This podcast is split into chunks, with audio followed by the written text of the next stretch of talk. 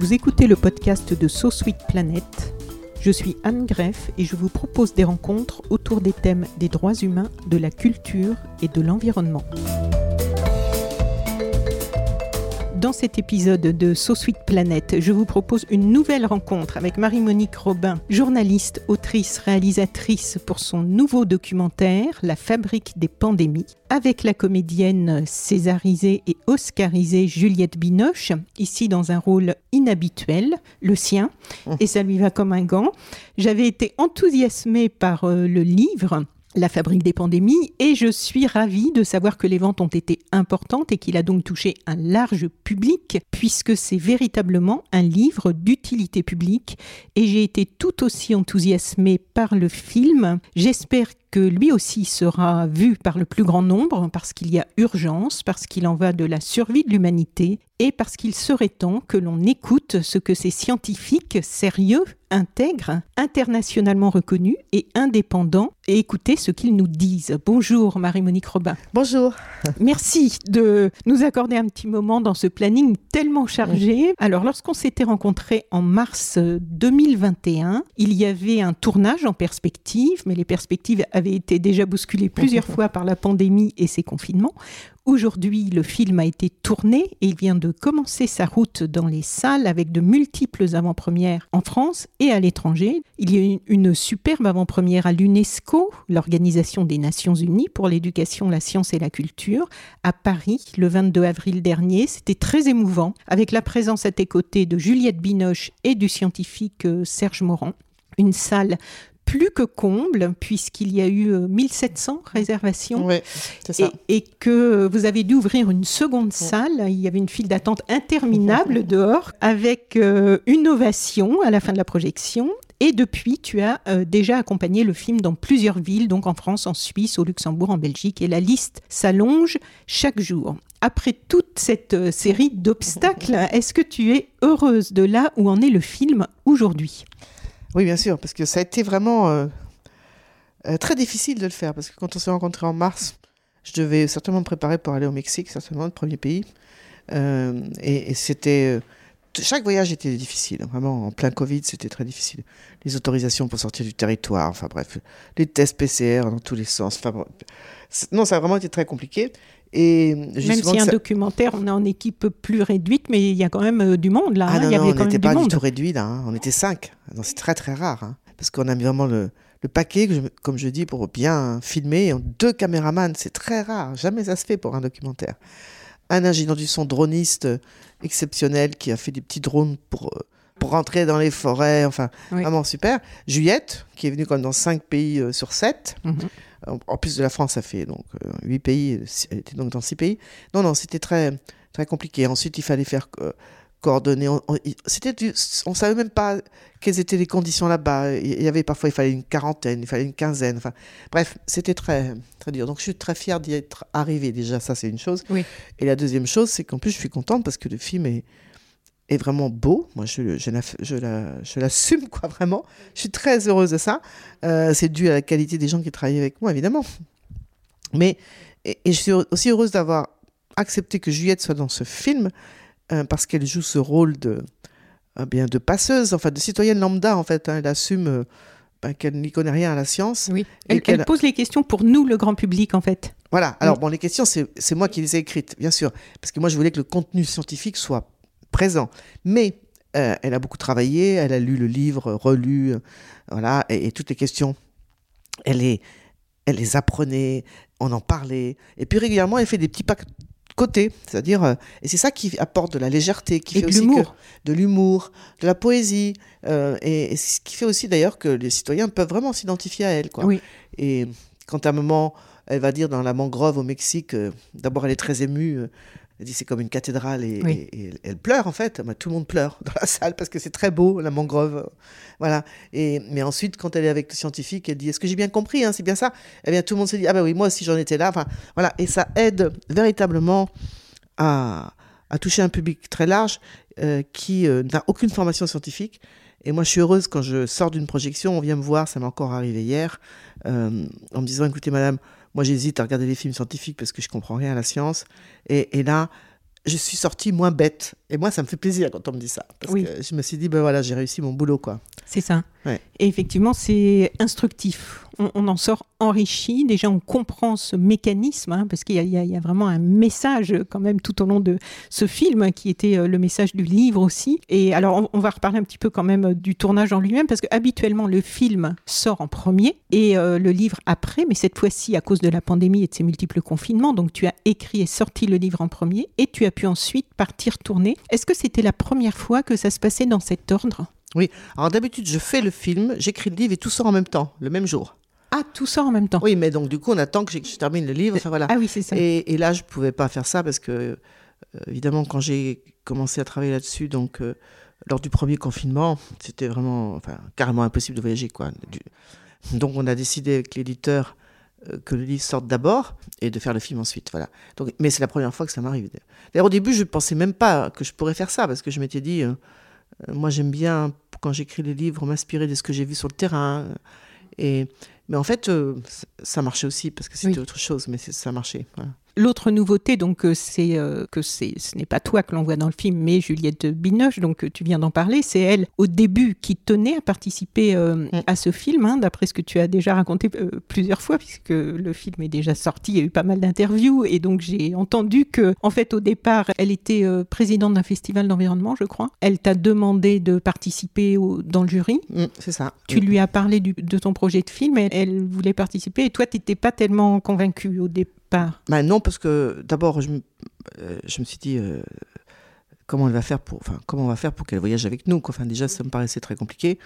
Euh, sa disponibilité, les conditions de tournage qui sont très difficiles. hein. Oui. Euh, tu arrives en Guyane et hop, dès le lendemain, tu es en Amazonie et tu dors dans un hamac, quoi. Oui, on a vu les photos sur vos différents réseaux sociaux de, vos, de votre escapade au fin fond de la, de la de jungle. Voilà, c'est Oui. ça. Donc voilà. Et euh, elle a beaucoup insisté. Et on dit si on y arrivera, on y arrivera. Et, et donc, moi, j'ai donc fait ce pari euh, euh, avec David, mon producteur, de se dire ça se tente. Ça se tente Oui. dans l'idée, donc, effectivement, elle, elle, elle sert de passeuse quoi, entre le, le grand public et les scientifiques. Et sa présence dans les tournages faisait aussi, comme les scientifiques savaient qu'elle ne connaissait rien à la science, eh bien, ça les contraignait aussi à faire un, un effort de pédagogie encore plus grand. Et tu l'avais prévenu que les conditions de tournage n'allaient pas être les mêmes que sur les grosses productions de long métrage et ça, ça lui a pas fait peur? En tout cas, l'UNESCO, elle avait pas l'air traumatisée. hein, elle avait Non. plutôt l'air contente. Non, non, euh, non, non, elle, elle s'est bien adaptée, disons. Oui. Voilà. Donc, vous avez tourné dans combien de pays et quels pays?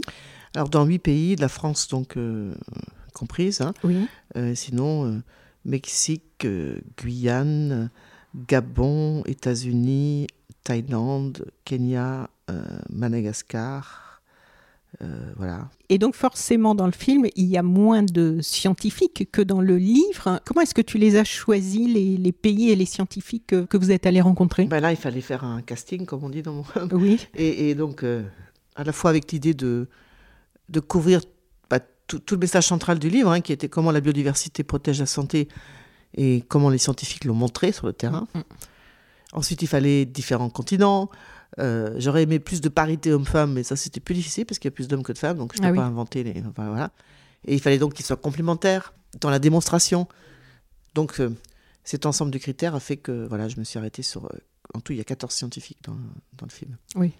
Moi, ce que j'ai apprécié, c'est justement la diversité qui était représentée, puisqu'il y a, des, il y a aussi bien des, des laboratoires euh, au Mexique qu'au Gabon. Et c'est rare, en fait, Mm. que l'on voit ces scientifiques-là. Et ça nous permet, en plus, de découvrir qu'ils disent vraiment tous la même chose. Quoi. Voilà, c'est ça. Mm. Euh, et c'est ça d'ailleurs qui touche beaucoup euh, les scientifiques du film, comme Serge Morand, il l'a dit d'ailleurs à l'UNESCO. euh, C'était très émouvant pour lui de, de, de voir, de se voir réuni avec ses co- collègues qu'il connaît parfois directement, mais souvent par euh, publication interposée, et de se dire on est tous là depuis des, des années à dire la même chose, chacun dans son continent, avec sa spécialité. Eh bien, c'est très rassurant, quoi. Ce que je trouve très réussi aussi dans ce film, c'est que les explications donc des scientifiques sont rendues très accessibles et sont véritablement mises en image puisque vous êtes avec eux sur place et il y a aussi de superbes images de Mm. paysages D'où l'intérêt de voir le film sur grand écran. Et donc, on voit, on voit ces, réserves de biodiversité magnifiques avec ces flamants roses, les couchers de soleil euh, exceptionnels. Est-ce qu'il y avait un souhait particulier sur ce film de faire vraiment de belles images? Parce que les moyens, comme tu l'as dit, les moyens techniques, tu as mis un peu plus le, paquet. Bah oui, bah parce que si tu filmes la biodiversité, ben, il faut bien la filmer. Quoi. Si tu veux euh, la protéger, on ne protège que ce qu'on connaît. Euh, voilà. Et, je voulais que, ben voilà, qu'on se dise, d'abord, c'est très beau, la biodiversité déjà, et, et, se rendre compte de cette richesse, quoi, de, mm, mm. de cette euh, biodiversité partout sur le continent là, enfin partout dans le monde là où, enfin, il en reste, parce qu'il faut quand même dire qu'elle est quand même très largement menacée. Mais donc quand tu vas en, en Amazonie ou dans une forêt primaire gabonaise ou n'importe où, enfin, l'idée c'était quand même de, de d'être émerveillé par cette biodiversité. Voilà. Alors on a rajouté à ça les dessins de Valentine Plessis, qui sont vraiment aussi extraordinaires. Oui. D'animaux uniquement, hein, c'est sa spécialité. Et donc elle est, enfin, ces dessins sont très présents dans le film, parce que d'abord quand on fait un film comme ça, évidemment, on parle de zoonose, donc c'est des maladies liées aux animaux. Euh, on se dit euh, comment on va faire pour les filmer? À part ceux que les scientifiques, comme on le voit dans le film, euh, bah, capture, euh, euh, voilà. ensuite libère. D'ailleurs, je souligne, hein, ils font leur prélèvement. Les à pattes blanches. Oui, oui, voilà. on voit qu'ils en prennent grand soin. Voilà. Et ensuite, ou les chauves-souris, ils font des prélèvements et ils les relâchent. Mais les autres, ça, alors, nous, on faisait pas un documentaire euh, animalier. Ça veut dire que pour filmer un toucan, par exemple, on parle des toucans, euh, ben, ils sont dans la cime des arbres euh, en Amazonie. Ben, ça, pour faire ça, il faut attendre trois, trois semaines, trois mois. Enfin. Donc, les dessins de Valentine sont vraiment extraordinaires. C'est-à-dire que, avant de partir dans chaque pays pour tourner, je demandais aux scientifiques qu'on allait rencontrer, envoie-moi une liste de 10 à 15 animaux euh, soit qui sont endémiques au pays où nous allons, donc on les trouve que là-bas, soit qui sont en danger d'extinction, soit qui sont liés à des maladies potentielles. Voilà et euh, avec les noms en latin, parce qu'évidemment, on ne parle pas de chauve-souris dans ce cas-là, hein. on parle de la pteropus. Oui, c'est très précis. Ah bah oui, bien sûr. Euh, la famille des chauves-souris, c'est 1400 espèces pour un scientifique, euh, voilà. Et d'ailleurs, on le voit bien avec les dessins, hein. elles ne se ressemblent pas du tout. C'est extraordinaire comme elles sont différentes. Et donc, Valentine me faisait les dessins, on les faisait tirer sur un beau papier et tout, et après, je les emmenais évidemment en Guyane ou au Gabon ou ailleurs. Et à chaque fois que les scientifiques les voyaient, ils étaient très impressionnés, parce qu'ils disaient, mais c'est exactement ça, quoi. Mais avec des détails, je me souviens une fois quand je suis arrivée euh, euh, au Kenya, j'ai rencontré un spécialiste des moustiques. et il m'avait demandé, il m'avait demandé trois, trois variétés, trois espèces de moustiques. Alors moi, quand je les voyais, bah, tu te dis c'est des moustiques, quoi. Voilà. Et lui, mais non, il a bien remarqué qu'il y avait un petit trait jaune qui était là et qui était typique de tel moustique. Extraordinaire, quoi. D'ailleurs, il voulait tous les garder.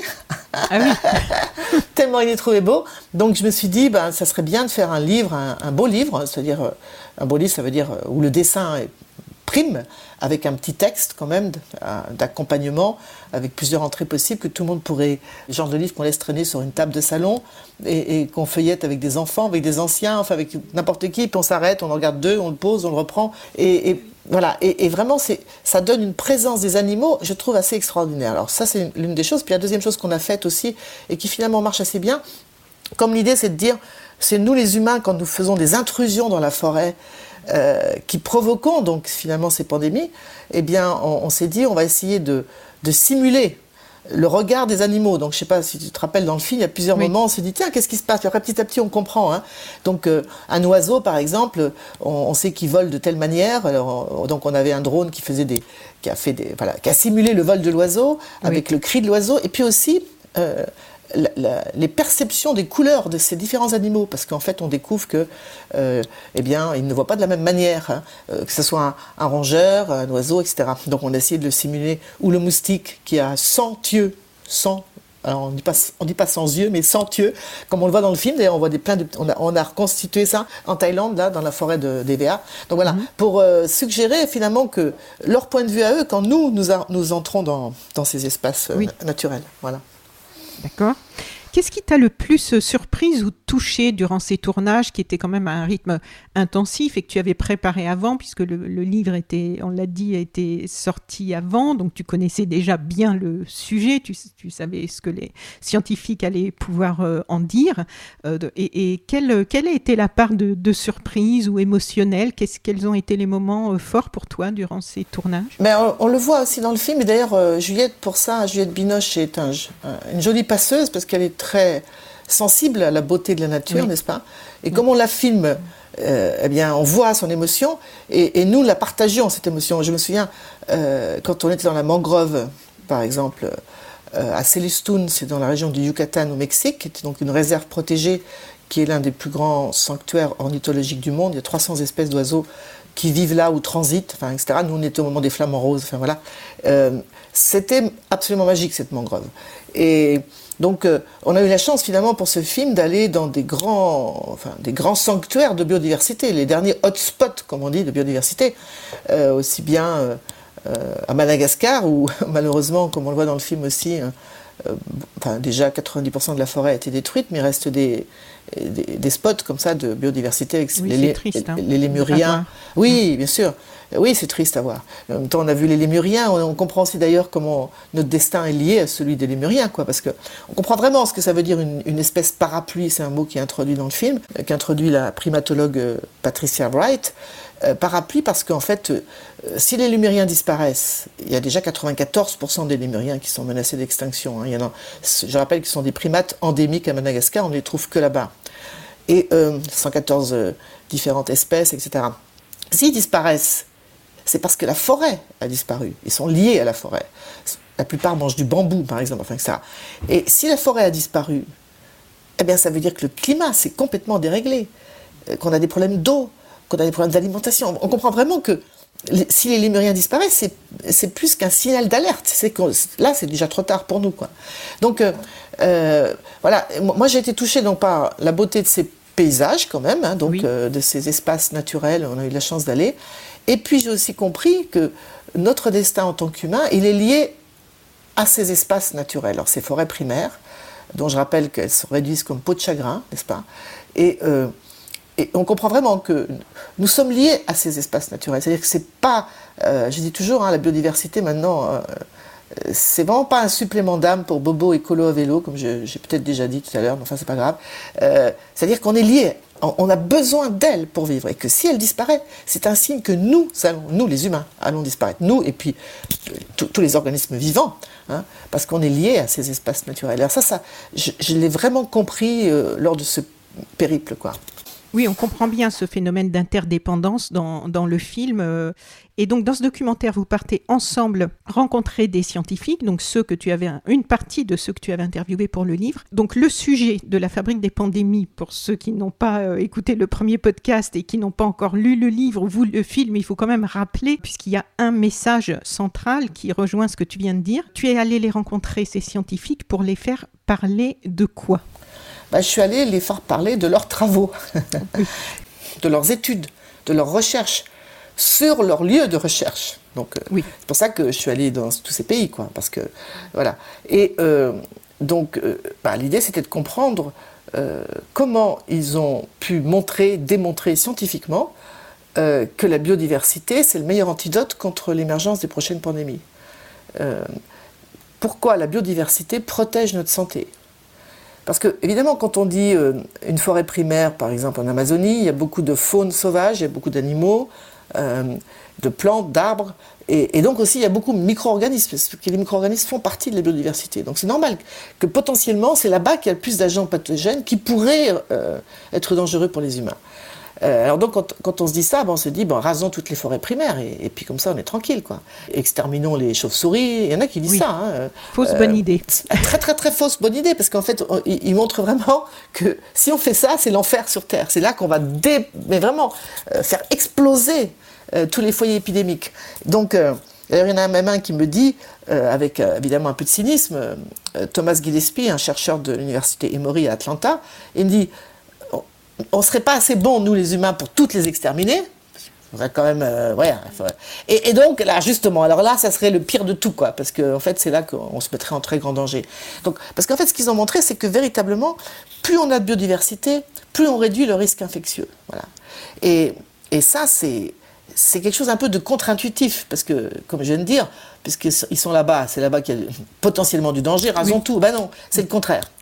Donc voilà, alors, ce qui montre ça, bien, très bien, ce sont les travaux de, euh, de Richard Osfeld et Felicia Kissing, qui sont deux biologistes et écologues de la santé, américains qui sont aussi euh, mari et femme. Je dis ça parce qu'ils travaillent vraiment depuis 30 ans ensemble, vraiment. Oui, on voit bien Euh, leur complicité. bah oui, et très intellectuellement d'ailleurs très riche parce que c'est vraiment un couple assez extraordinaire qui travaille depuis 30 ans sur la maladie de Lyme. Alors, on en parle de plus en plus en France, on, on parle de Lyme pour certains, c'est cette euh, maladie transmise par des tiques qui sont infectés par une bactérie qui a un nom assez imprononçable, Borrelia burgdorferi, dont le réservoir est toujours un rongeur. Alors, le réservoir, euh, ça on comprend ce que c'est que dans le film, donc c'est un animal qui, porte des virus, mais de manière asymptomatique, comme un porteur sain. Il n'est pas malade, voilà. Mais il peut le transmettre, voilà. Alors, dans ce cas, ce qu'ils ont découvert, ces scientifiques, c'est que le, le réservoir de la bactérie, c'est un petit rongeur qu'on appelle la souris à pattes blanches, d'accord? En fait, il faut savoir que quand les tiques naissent, ils ne sont pas infectés. Et pour s'infecter, il va falloir qu'ils prennent un repas sanguin. Alors, dans la vie des tiques, c'est assez extraordinaire. Ils ne mangent que trois fois en deux ans, puis après ils meurent. Oui, c'est- c'est- on apprend plein de choses Ouais, étonnantes. c'est étonnant. Trois repas sanguins, hein, donc. Et si leur premier repas sanguin, ou le deuxième, ou le troisième d'ailleurs, euh, est sur une souris à pattes blanches, ils ont une très, très, enfin 95% de chance de s'infecter et d'attraper la bactérie, et donc ensuite de pouvoir nous la transmettre. Donc, ce qu'ont montré les scientifiques américains, d'abord, c'est que dans la grande famille des rongeurs, alors je rappelle que c'est la, euh, c'est- 40% des mammifères sont des rongeurs sur la planète, donc c'est vraiment une famille très très importante, avec plus de 2000 espèces, etc.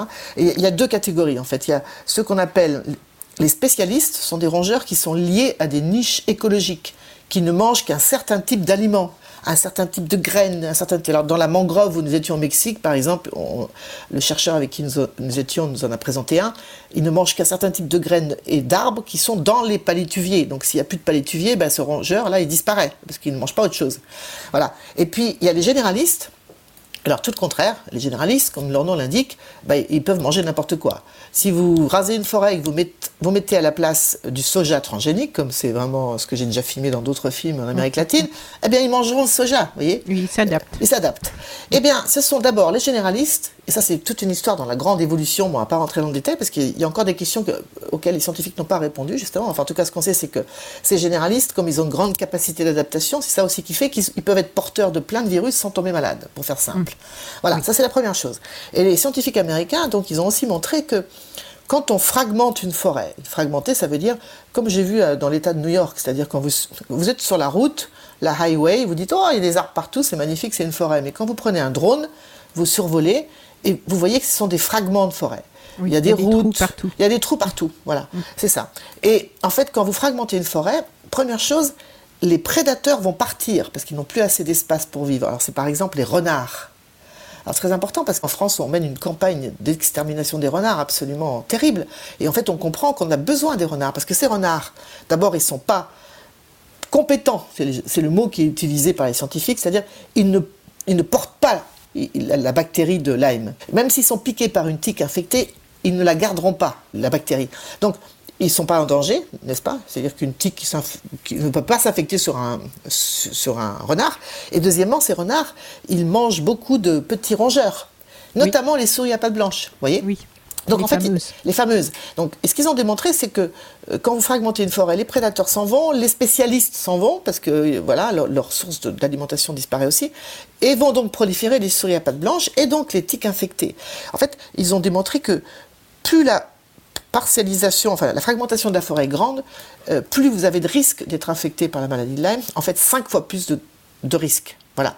Donc, on voit bien comment, vous voyez, la biodiversité protège. Parce que pour, pour faire euh, court aussi, euh, une tique qui attend sur une brindille que passe un animal pour faire son repas sanguin, euh, ça peut être un oiseau, ça peut être un écureuil, ça peut être un opossum, ça peut être une souris à pattes blanches, elle, elle va pas choisir, elle, elle- elle va mordre ce qui passe.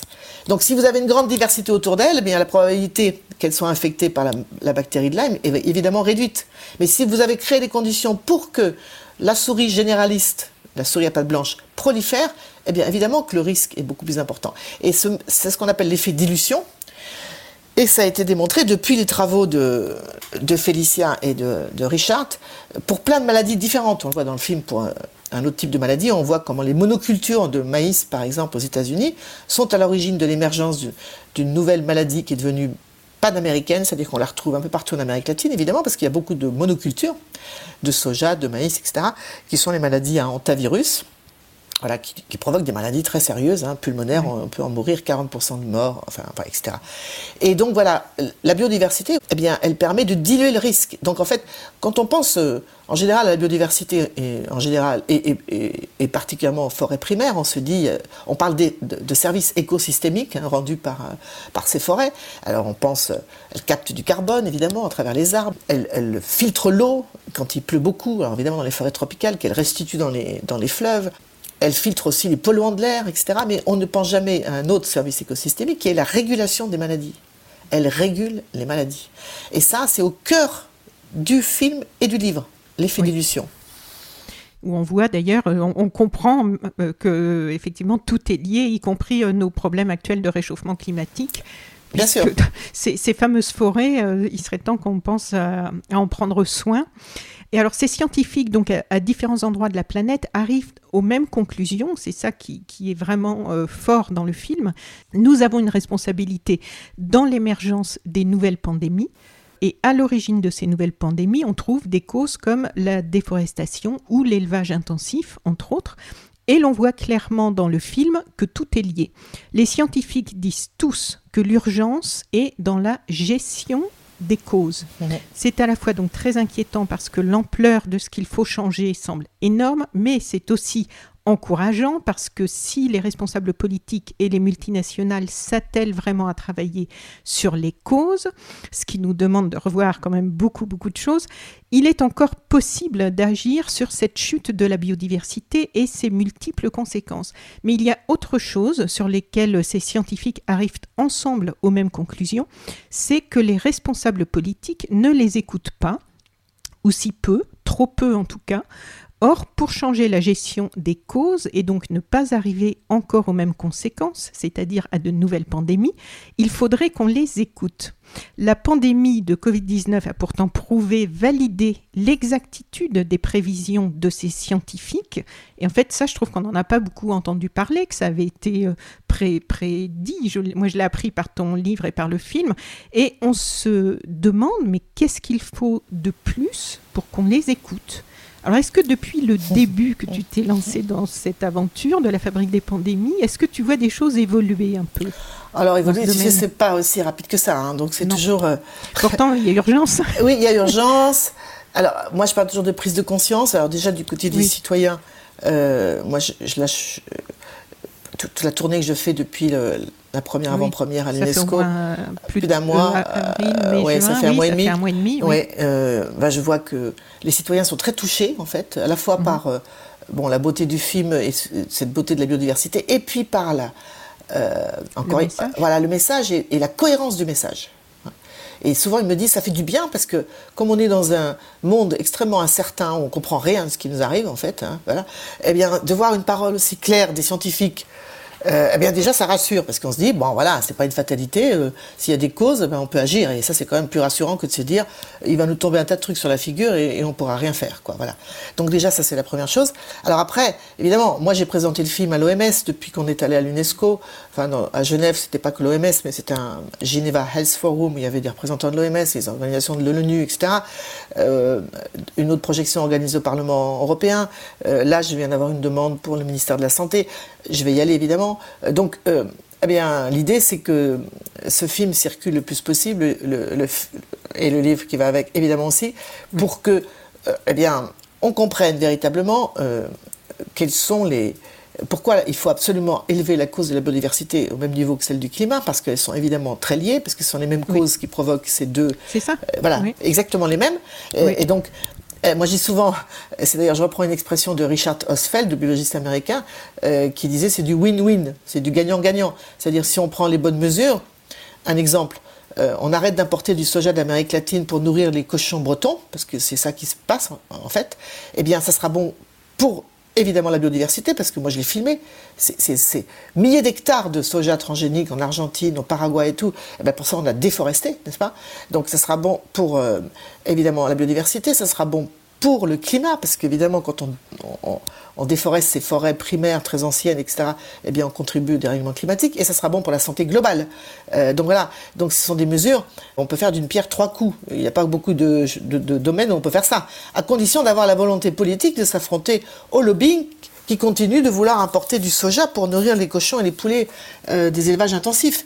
Et, ça, il faut une volonté politique pour ça. Et il faut avoir cette vision holistique telle que c'est présenté dans le film, c'est-à-dire arrêter de séparer euh, voilà, ça coûte moins cher de faire venir du soja plutôt que de développer des, cultures euh, de protéines végétales en, France. Enfin, on va pas revenir sur toute l'histoire pour qu'on en arrive là, mais voilà. Euh, et, non, mais non, parce que la, facture globale, elle est énorme. Et, si on dérègle le climat, eh bien, la facture que nous aurons à payer en France, y compris, va être énorme. Hein. Mais il faut avoir cette vision à moyen terme, voire long terme, sortir du court terme. Et c'est ça le problème des politiques, c'est que prendre des mesures qui auront un impact dans 20 ans, euh, eh ben, ils ont beaucoup de mal parce que souvent ils, sont ils n'ont une vision qu'à court terme liée à leur mandat, à être élu, enfin, etc. etc. Donc c'est pour ça que euh, il faut bien réfléchir avant d'aller mettre son bulletin dans l'urne. oui, sur quel avenir voulons-nous? C'est sûr. Et d'ailleurs, il y a ce fameux concept d'une seule santé planétaire qui est évoqué euh, dans, ce, dans, dans le documentaire et, euh, et, que je trouve vraiment euh, très. qui donne de l'espoir, je trouve. Voilà, alors les, gens qui travaillent là-dessus. C'est un concept qui est développé aujourd'hui par les Nations Unies, n'est-ce pas? Qui n'est pas nouveau en fait. Hein, Je raconte plutôt en détail dans le livre hein, d'où ça vient. Donc l'idée en tout cas, c'est d'arrêter de séparer la santé des écosystèmes, la santé des animaux sauvages et domestiques, et la santé des humains parce qu'on est tous dans le même bateau. C'est dit dès le début du film d'ailleurs. C'est-à-dire que on ne peut plus séparer parce que, parce que nous sommes tous liés, on est tous interconnectés dans la grande chaîne du vivant. Et nous vivons tous dans cette maison commune qui est donc dans le pilier, c'est la biodiversité. Donc voilà. Donc ça veut dire euh, avoir cette vision globale et holistique et sortir des euh, ben, ce qu'on appelle les silos en fait, hein, où chacun est dans sa case euh, aussi bien dans le domaine de la recherche, c'est-à-dire les virologues qui ne travaillent que sur les virus. Alors évidemment, il faut continuer à avoir d'excellents virologues. C'est pas une question de remettre en cause l'excellence, hein. mais il faut encourager les projets pluridisciplinaires qui euh, d'avoir des connexions avec d'autres disciplines pour avoir cette vision globale, pour trouver des solutions adaptées aux défis qui sont les nôtres et qui ne sont vraiment, c'est pas rien quoi, vraiment. Hein. Enfin moi je, je veux insister là-dessus parce que ça fait quand même moi près de 40 ans que je voyage et ce dernier tour du monde pour ce film m'a vraiment fait comprendre à quel point l'urgence était absolue là. Euh, voilà. Donc euh, voilà, sortir des silos, c'est aussi dans, dans les pratiques gouvernementales. Il faut que les ministères de la santé, de l'environnement, de l'agriculture, tout le monde travaille ensemble. Et pour ça, on a besoin d'une grille écologique, c'est-à-dire l'écologie, c'est la science des connexions, voyez. Et, euh, et on a besoin de ça. Parce que sinon, on ne peut pas avoir cette vision holistique. Et si on n'a pas de vision holistique, on ne pourra pas s'en sortir, nous, l'humanité. Voilà. Donc, euh, euh, beaucoup de scientifiques, enfin, tous les scientifiques du film, évidemment, soutiennent cette euh, démarche de One Health, une seule santé, voire un autre concept qui est très proche, qui s'appelle Planetary Health, la santé planétaire, qui inclut aussi le climat, les inégalités, tout ça, parce qu'en fait, tout est lié, y compris, y compris la dimension économique. et, dans le sens où euh, c'est quand même le système économique dominant qui nous mène dans cette impasse et qui fait aussi que il est de plus en plus clair heureusement. C'est de plus en plus clair, il y a de plus en plus d'inégalités d'ailleurs et la question de la pauvreté elle est aussi euh, abordée dans ce film par les scientifiques qui disent très clairement qu'on ne peut pas efficacement protéger la biodiversité, notamment dans les zones où il y en a beaucoup encore, euh, si les gens crèvent de faim. On voit très bien à, Madagascar. évidemment, à Madagascar, il y a déjà 90% de la forêt qui a disparu, notamment parce que les colons français ont beaucoup encourager l'exploitation des euh, ce qu'on appelait les essences rares, enfin vous voyez les bois exotiques, etc. Et aujourd'hui il y a encore 100 000 hectares qui partent en fumée parce que les gens euh, bah, coupent des, de l'arbre, des arbres pour, pour cuisiner. Hein. Et ça, a des problèmes, ça provoque des problèmes de santé parce que dans des toutes petites maisons, comme j'ai vu, vraiment toutes petites, euh, c'est de la fumée. Enfin, donc il faut trouver des alternatives parce que les gens évidemment il faut qu'ils mangent. et il y a des alternatives. On n'a pas le temps d'en parler, mais moi j'ai fait des films là-dessus. Il y a des alternatives hein, à, ce, à cette manière de, de cuisiner. Euh, donc voilà. Mais en même temps, donc euh, clairement, si euh, le, sort des Malgaches, c'est-à-dire vraiment le, au sens plein du terme, eh bien, est notre affaire à nous aussi. parce que encore une fois, on est tous liés. Donc on ne peut pas se dire ah ben ils vont continuer de couper des arbres pour faire à manger et, puis ça nous ça nous regarde pas. non non non, ça nous regarde. Bien sûr que ça nous regarde parce que quand il n'y aura plus d'arbres sur cette planète, eh bien, ça ne sera pas un monde facile à vivre. Et on voit que les conséquences, on commence déjà Oui. à, les, à- à les avoir, Oui. puisqu'on voit bien que le, le- maintenant, le, la, la pandémie, là, on commence à parler déjà de nouveaux variants encore et encore des nouvelles, euh, des nouveaux virus là. Qui- Tout à fait. Donc, euh, on, on voit bien qu'il serait temps de, il serait temps d'écouter, il serait temps d'agir. Alors, quelques mots parce que je dois te, te libérer Oui. parce que tu es euh, justement dans cette tournée d'avant-première. Euh, quelques mots de la musique composée pour ce documentaire par Émilie Loiseau, Très beau. belle artiste engagée aussi avec Très une magnifique. super belle euh, musique. Ah oui, elle vous a fait une très très belle musique. D'ailleurs, je suis fière parce que dans le générique du début du film, il y a quatre femmes, si tu as bien remarqué. Alors, Euh, je- J'ai pas fait attention. bah oui, a avouer. donc euh, Juliette Binoche. euh, Oui, alors, dans l'ordre, hein, moi-même comme Oui. réalisatrice, ensuite Oui. euh, Valentine qui fait les dessins et Émilie la, la musique. Alors, je ne veux pas non plus euh, ignorer le travail de mes confrères masculins Oui. qui ont fait un super boulot, hein, parce que Oui, j'avais oui. quand même deux caméramans, un droniste, Oui. son extraordinaire. J'ai oui, voilà. des images Mais, exceptionnelles. mais voilà, euh, c'est un petit clin d'œil. Bon, c'est super. Et donc, alors maintenant, pour terminer, comment voir le film pour celles et ceux qui nous écoutent? Donc, Alors- moi, je vais mettre le lien, hein, Voilà. euh, puisqu'il y a un site sur lequel on peut voir les dates et les lieux des, des, des avant-premières qui sont des projections. Maintenant, c'est plus, des- maintenant, plus des avant-premières, parce que donc d'abord le film a été diffusé le 22 mai 2022 sur Ushuaïa TV en replay pendant euh, un mois entier. Il va être bientôt disponible sur une plateforme de France Télé Outre-mer où on pourra le voir en ligne. Euh, mais il circule beaucoup parce que c'est vraiment un film pour le cinéma. Euh, on peut le voir deux fois, aller le voir dans une salle, débattre. Oui. Parce que c'est vraiment, on l'a fait, euh, l'image est magnifique et tout. C'est vrai que on a fait un gros travail sur le son. C'est- vraiment bien de le voir sur le grand écran. Donc on peut le voir sur le grand confirme. écran et puis le revoir si on veut. Euh, voilà, donc tout ça est aussi sur notre site m2rfilm.com, tu peux mettre le lien, où on peut avoir à la fois où est-ce qu'on peut le voir sur un petit écran, où est-ce qu'on peut le voir peut-être près de chez soi. On peut aussi, si on n'a pas encore de projection débat chez soi, se rassembler avec les associations locales, aller voir son cinéma et dire on veut faire une soirée, on veut débattre avec ce film. C'est aussi c'est ce qu'on encourage à faire. hein, voilà. Euh, on peut le faire partout comme on veut. Voilà. Pour qu'il circule partout. Voilà. Et, et donc, euh, là, il y a des dates jusqu'à fin juin. Oui, c'est ça. Ça va aller Et plus loin les- ou il y a un Ah, break non. pendant l'été? Oui, il y aura, il y aura certainement un petit break pendant l'été. hein. Enfin, moi, en tout cas, c'est sûr que je vais, euh, je vais un petit peu disparaître des radars hein, parce que j'en ai Mhm. besoin. Je suis un peu fatiguée. Euh, mais il y a des dates partout, septembre, octobre, novembre, et on remplit au fur et à mesure. hein. donc, on peut aller voir est-ce qu'il y a un, un cinéma près de chez moi. Et encore une fois, on peut l'organiser aussi. L'idée, c'est que les gens se rassemblent là où ils sont, n'est-ce pas? Hier soir, j'étais dans, je suis dans une petite ville, à Grillon. Il y avait 100 personnes, c'est un tout petit village. Les gens étaient très touchés. Et ça leur- ils sont partis en disant ah ben voilà, on a des arguments, euh, on va y aller, quoi. Et, et ça nous recharge les batteries. Et voilà, c'est ça l'idée, quoi. Que ça on se rassemble sur les territoires en faisant appel aux ressources locales, parce que moi, je peux pas aller partout. Hein. J'ai pas encore Oui, trouvé d'hologramme euh, gratuit. Oui.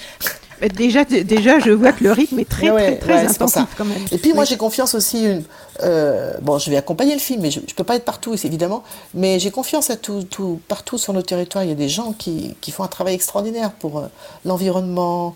Euh, nous on a plein de partenaires qui sont d'ailleurs associés au film, France Nature Environnement c'est plein d'associations, les naturalistes, enfin la, Ligue de protection des oiseaux, enfin tous ceux qui, travaillent pour la protection de la biodiversité sur nos territoires peuvent être aussi des, des personnes qui ensuite répondent à des questions après, parce que voilà, c'est ça l'idée. Voilà.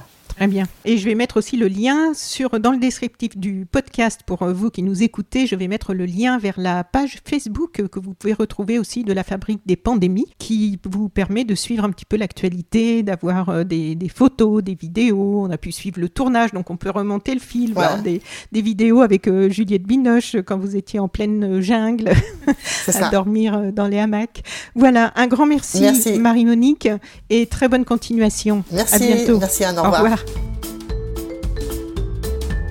Vous pouvez retrouver Sous Suite Planète sur Twitter, Facebook et Instagram. Et puis, autre information capitale, vous pouvez maintenant soutenir mon travail sur Patreon. Sous Suite Planète est un média indépendant et autoproduit. J'ai besoin de votre soutien et je vous offre en plus pas mal de contenus exclusifs. Venez les découvrir. Je vous mets le lien vers Patreon dans le descriptif de ce podcast. À tout de suite.